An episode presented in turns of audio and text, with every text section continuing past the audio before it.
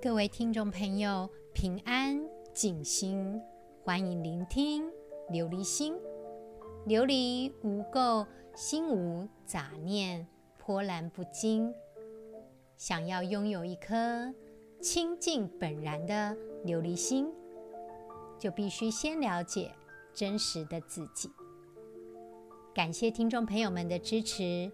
琉璃心目前五十个国家共同聆听。琉璃心在这里跟听众朋友说个抱歉，因为这阵子忙碌画展的事情，所以上架的时间有点延后了。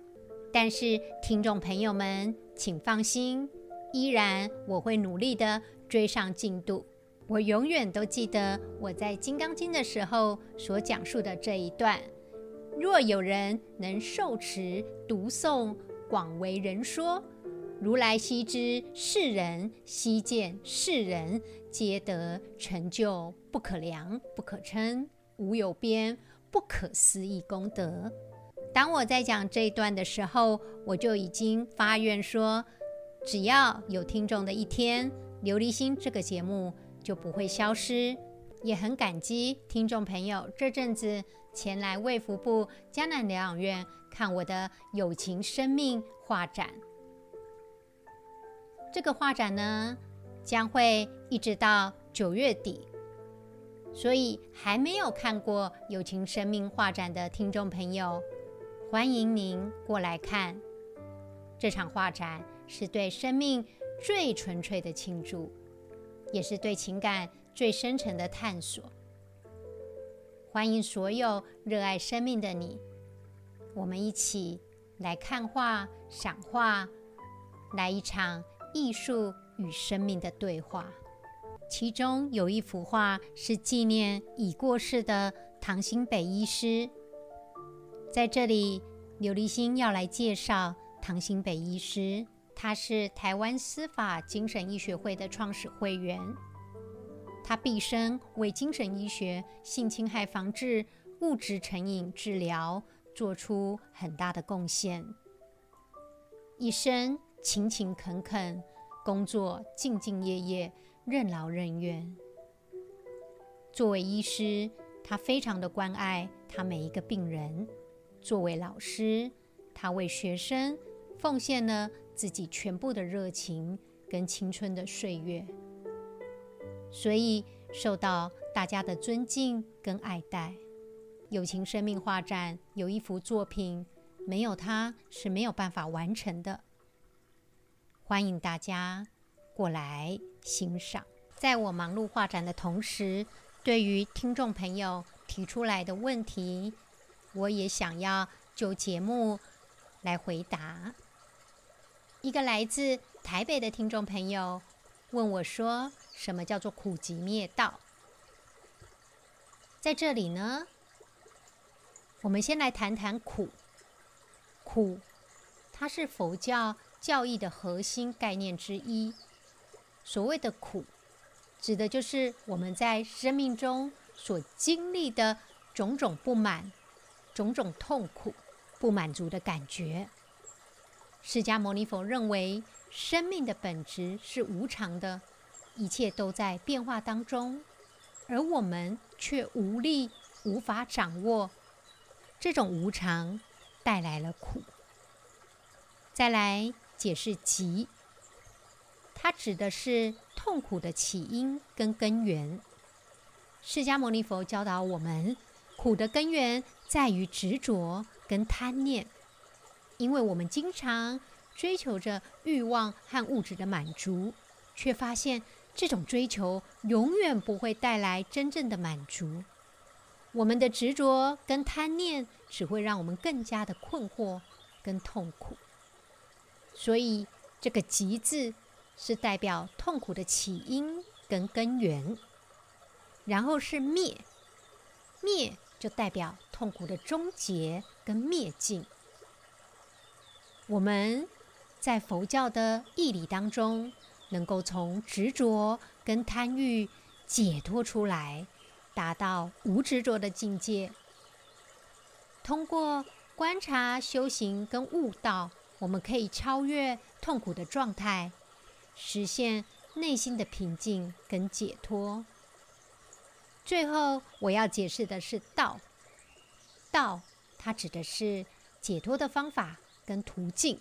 所以，释迦牟尼佛提出了八正道。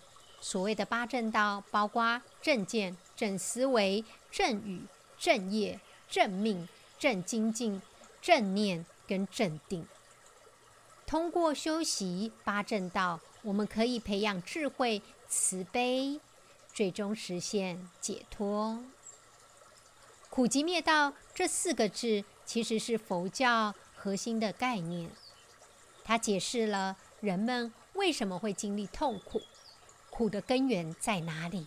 怎么结束这个痛苦？如何达到解脱？所以，通过了解苦集灭道，我们就可以开始走向内在的平静跟智慧，超越世俗的痛苦，实现内心的解脱。苦集灭道就是生命中痛苦的根源、终结与解脱之道。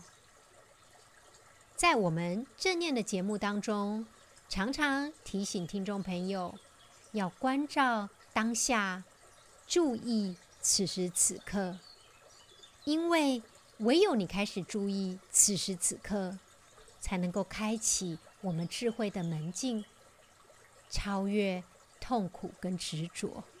在这边，谢谢台北的听众朋友的提问，谢谢你总是。关心琉璃心这个节目，琉璃心在这边也要谢谢中国的听众朋友愿意翻墙来聆听。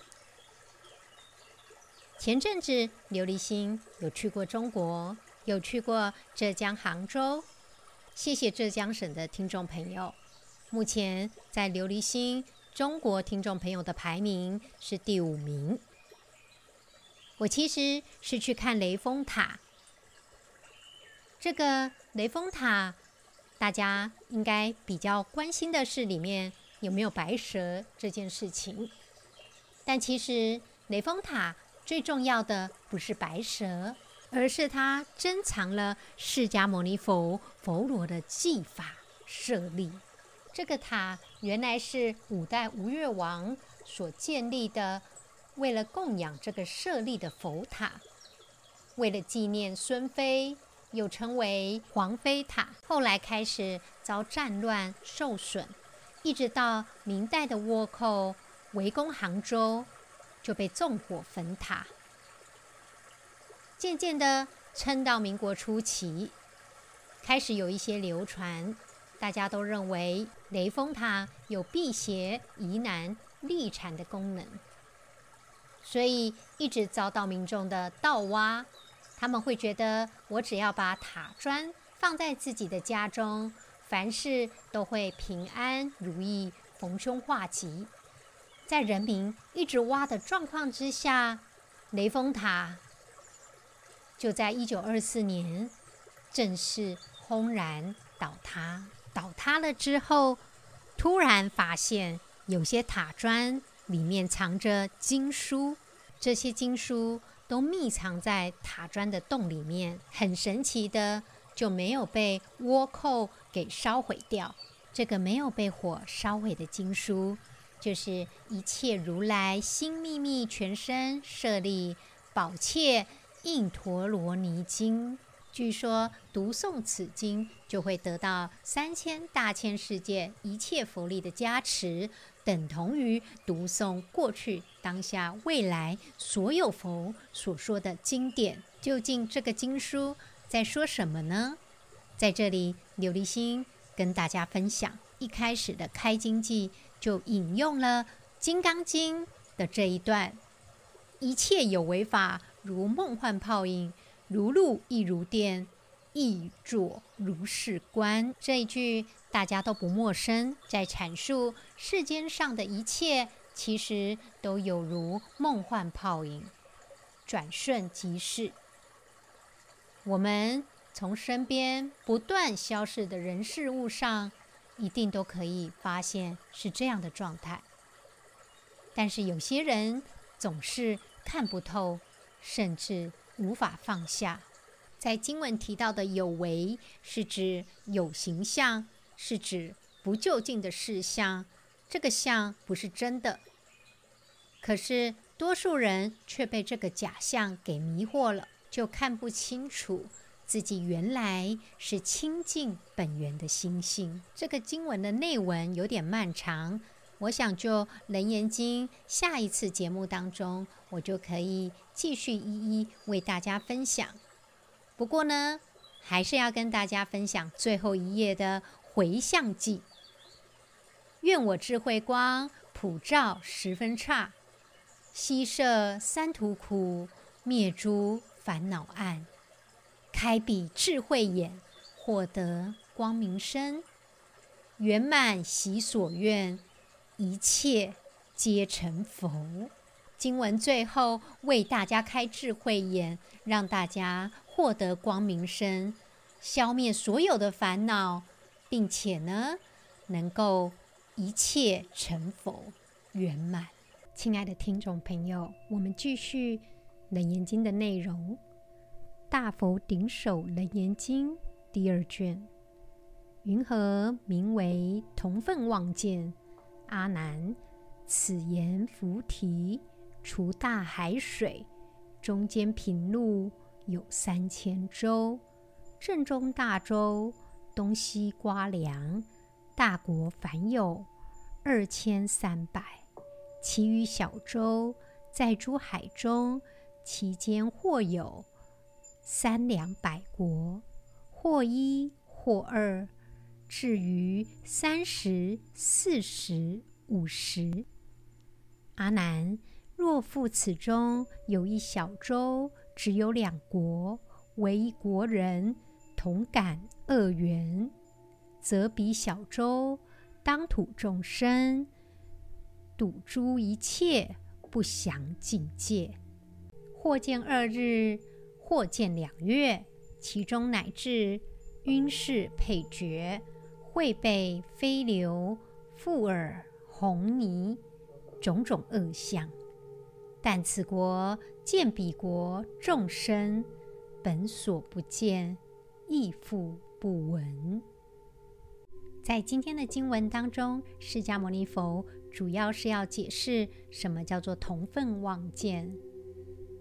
他提到的这个阎浮提，主要就是阎浮提洲，意思就是现在的大印度地区。所以白话文的意思就是：阿南，我们居住的大印度地区，除了大海水之外，陆地上有三千之数的小洲，正中间有一个大洲，里面呢有两千三百个大国，其他的小洲散布在各个海域，当中有的有两三百个国家，有的只有一两个国家。或者是四五十个国家，阿难，如果这当中有一个小洲，只有两个国家，其中一个国家的人民感受到恶缘，那么整个小洲的所有众生都会看到不祥的景象，也许看见两个太阳，或者看见两个月亮。甚至看见日食、月晕，或者是彗星飞逝，或者是彩虹当空等种种不吉利的恶相。但是这一个国家人民所看见的，本来是另一个国家的人民没有看见，或是没有听到。今天的经文，释迦牟尼佛比喻的这个。此阎浮提这个印度地区呢，其实它就是在讲我们现今的整个世界。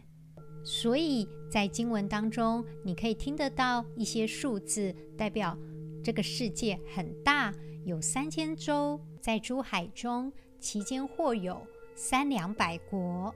也可以跟听众朋友分享，在目前二零二三年，全世界呢，大概有两百零八个政治实体的国家。释迦牟尼佛在经文做个比喻：假如当中有一个小洲，它只有两个国家，其中有一国人，他感受到恶缘，那么这个国家的人在这个小洲上，这些国民看到各种不祥的境界。释迦牟尼佛以两个太阳、两个月亮去比喻不祥的境界。释迦牟尼佛又形容看见月食、月晕、彗星飞逝，还有彩虹当空，这些去比喻成种种的恶相。但是最神奇的就是，只有这个国家的人民看见，跟他同州的另一个国家的人民却没有看见，没有听见。听众朋友，不妨想想看。如果他们是同一个地区，只有一个国家能够看见另外一个国家的众生，却没有听见，没有能看见，可见得这个星象，他在形容的这些恶缘，都是妄见，都不是真的。释迦牟尼佛很巧妙地用只有一个国家看见，去比喻这个同分。而另外一个国家看不见，去证明他们所看见的都是妄见。所谓的同分妄见，是指我们执着于自己的立场、自己的观点。有些人执着于自己的利益，所以导致呢有一些纷争的现象。如果我们用国家来去说明，另外一个国家并没有看见其中一个国家看见的。所以有可能，其中一个国家他执着于他自己的立场跟观点，常常国家与国家的纷争都是因为彼此的观点跟争论不同。好比说领土的争议、资源的夺取、意识形态的差异等等。所以说，国家与国家的纷争常常源自于互相的误解、互相的猜忌、互相的竞争。因为一个国家，他如果把自己的利益摆在首位，却忽略到其他国家的需要以及合作的可能性，这个时候纷争就容易出现。因为各自有各自的同分望见，让各国之间沟通跟对话就变得困难，也就导致一些紧张的局势跟冲突。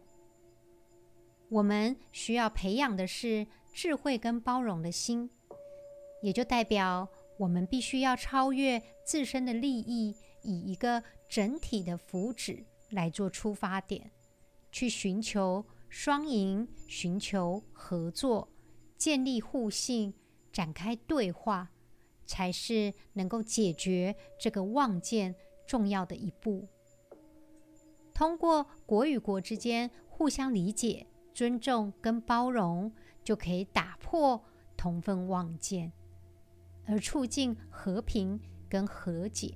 亲爱的听众朋友，很多时候同分妄见会导致国与国之间的战争，好比说乌俄战争，产生严重的人道危机，许多人面临着缺乏食物、医疗跟基本的生活必需品，有更多的牺牲者。无辜的平民老百姓，造成无法挽回的损失跟伤痛，这些都是身心上长期的痛苦。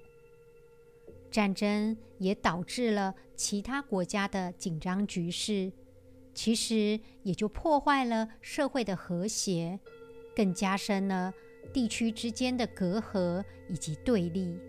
亲爱的听众朋友。今天释迦牟尼佛提到的同分妄见，代表着人们因为执着、因为固执而产生的妄念。所以这两个国家，一个看得到，一个看不到。我们常常会以自己的观点去评断别人，以自己为核心，然而却忘记了彼此之间的共同点，也忘记了互相理解的可能性。如果一直处在这个同分妄见，就很容易让我们与他人产生隔阂，也就没有办法和谐合作了。但是呢，透过 mindfulness 的练习，我们能够正确地观察、体察此时此刻的状态，能够培养出内心的平静与智慧，减轻我们的压力，减轻我们的忧愁，也就可以保持着对当下经验的觉知，利用 mindfulness 的练习，去除了这个同分妄见，我们都能。不加评断地去接纳所有一切出现在我们身边的事物跟情感，因为 mindfulness 的练习，它是一种开放、关怀跟宽容的态度，让我们更好地去面对困难跟挑战。同分望见会增加我们与其他人的隔阂跟冲突，但是呢，Mindfulness 的练习可以帮忙我们破除这个妄见、这个隔阂，达到一个和谐、互相理解的状态。因为我们能够释放负面的情绪跟压力，培养我们内在的和平跟智慧。亲爱的听众朋友，我们一起借由 Mindfulness 的练习，来找回那一颗清净的菩提心。利用这样的练习，让我们能够在繁忙的生活当中停下来，观察自己的思绪、情绪、身体的感受。透过关照此时此刻的状态，我们就能够意识到同分妄见带给我们的紧张、焦虑以及负面的情绪。利用 mindfulness。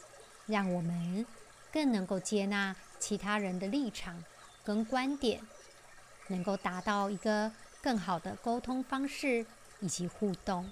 亲爱的听众朋友，请你放下一切的事情，找一个舒服的姿势，坐着、站着或是躺着。如果你选择坐姿的话，可以采取释迦牟尼佛的结跏趺坐，也就是莲花坐。先用左脚安于右边的大腿上，再用右边的脚掌去安于左边的大腿，承右压左。这个坐姿称为吉祥坐。也就是释迦牟尼佛成道时在菩提树下的坐姿。当然，听众朋友如果觉得这个坐姿不舒服，我们不着相，只要采取一个你觉得舒服的姿势，我们放下一切的事情，眼睛闭上。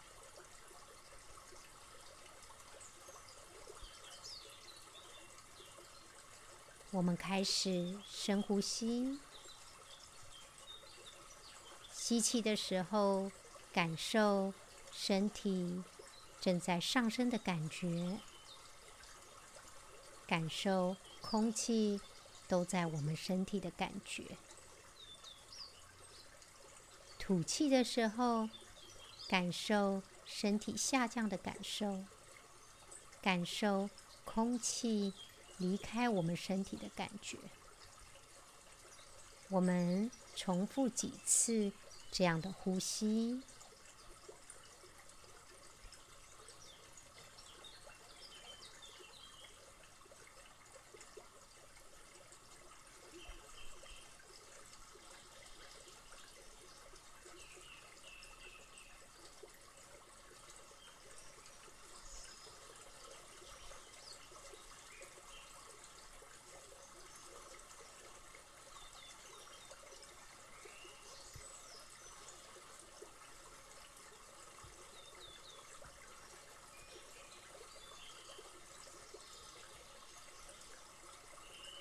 透过这样的呼吸，我们把思绪跟注意力转移到我们自己的呼吸跟身体上。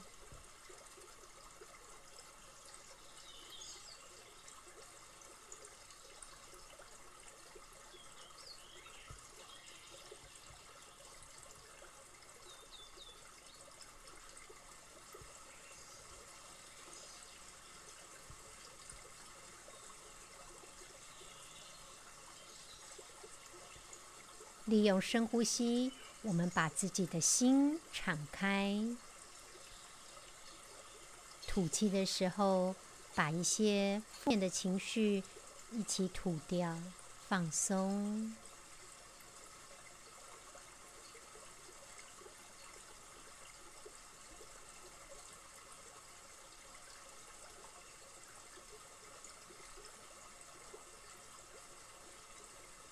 我们敞开心扉，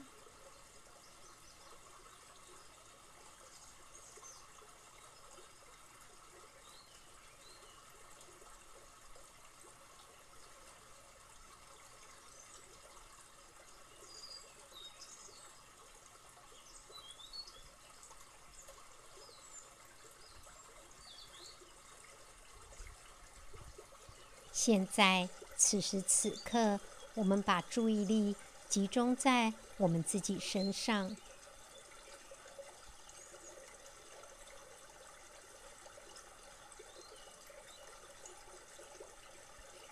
好好的感受我们的善心、慈悲心。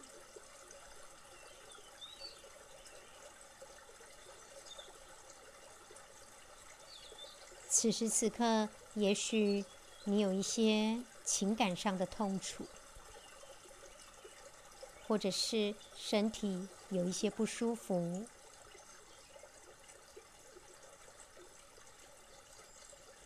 我们好好的感受它，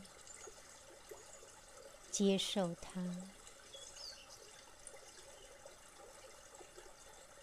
缓慢的呼吸着。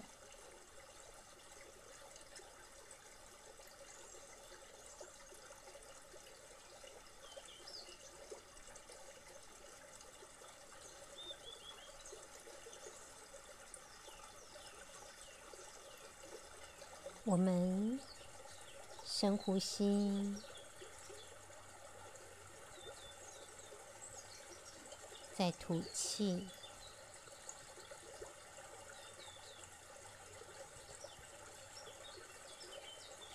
试着祝福自己，希望自己能够快乐。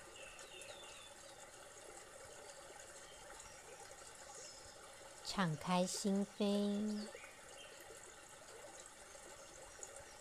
我们祝福自己能够健康，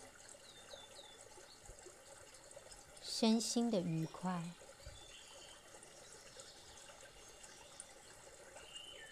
我们敞开心扉，祝福自己自在。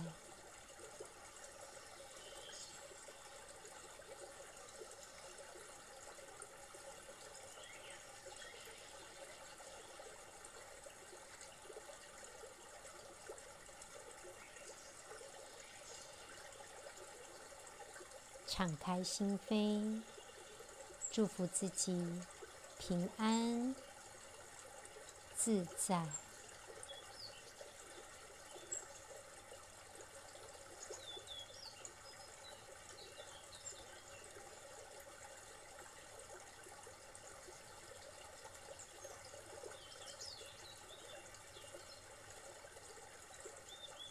我们的心进到一个。慈悲的菩提心当中，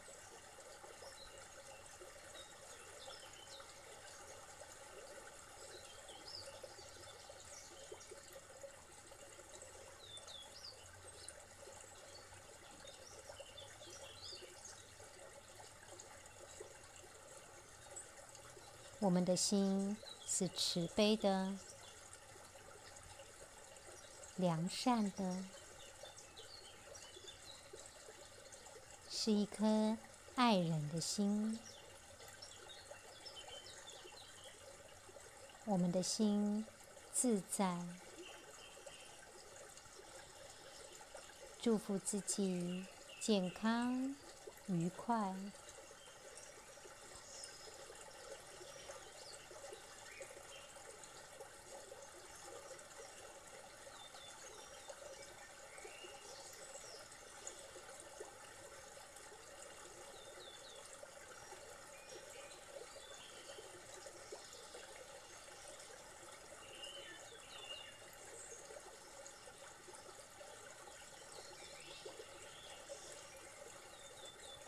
试着利用呼吸，我们感受到平静、舒服、自在。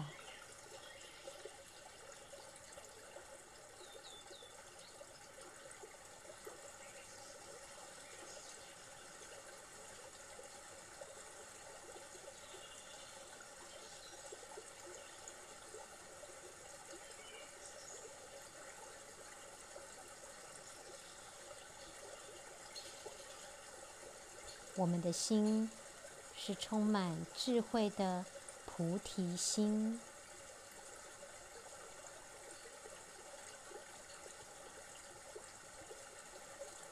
现在，我们试着祝福我们想要祝福的对象，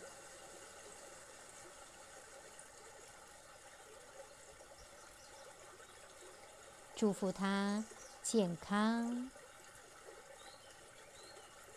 祝福我们想要祝福的对象平安，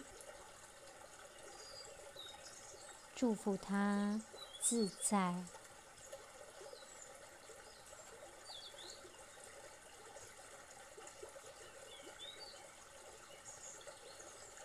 我们利用我们这颗慈悲的菩提心去祝福他。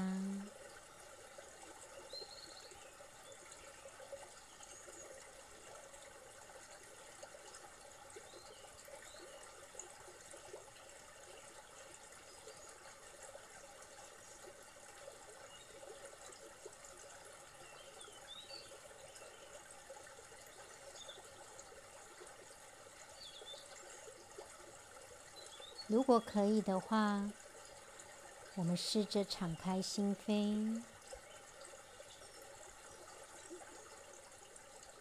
或许此时此刻，你在情感上或是身体上有一些不舒服，我们接受它，我们享受此时此刻的平安。享受此时此刻的自在。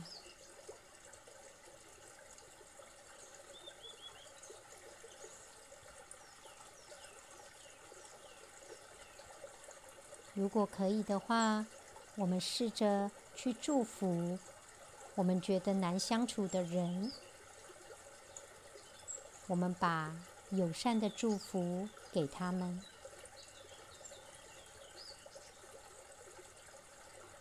祝福他平安，祝福他自在，祝福他能够身体健康。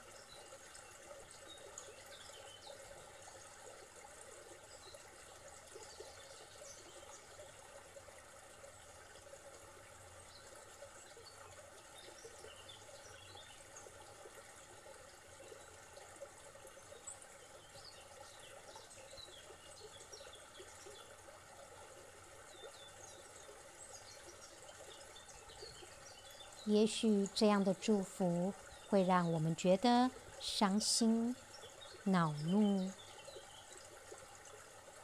这些感受是正常的。但是这样内在的情感，我们让它释放出来，真正敞开我们的心扉，这些负面的情感。释放出来，我们尊重这样的情感。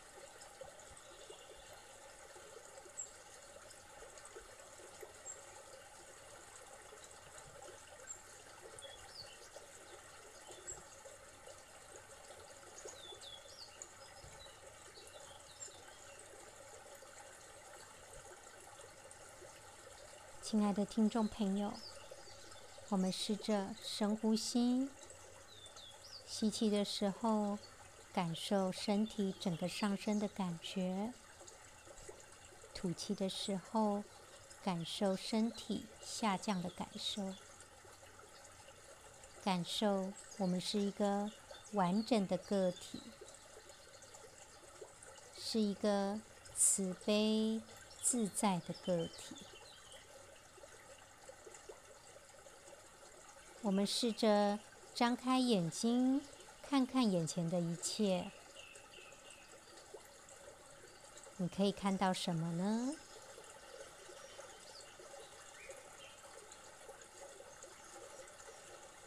眼前物体跟物体之间的状态，以及空间，是不是能够感受到？当我们的心宽广自在的时候，我们眼前所看到的空间又不一样了。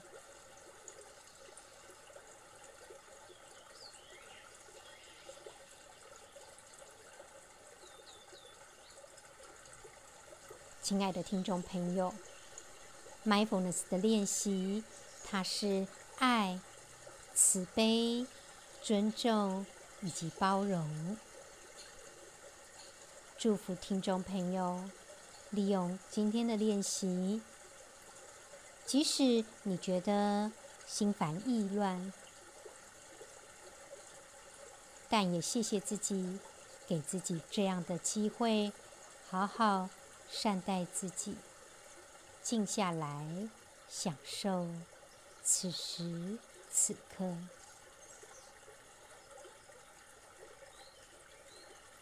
我们下集再见喽！谢谢听众朋友的聆听。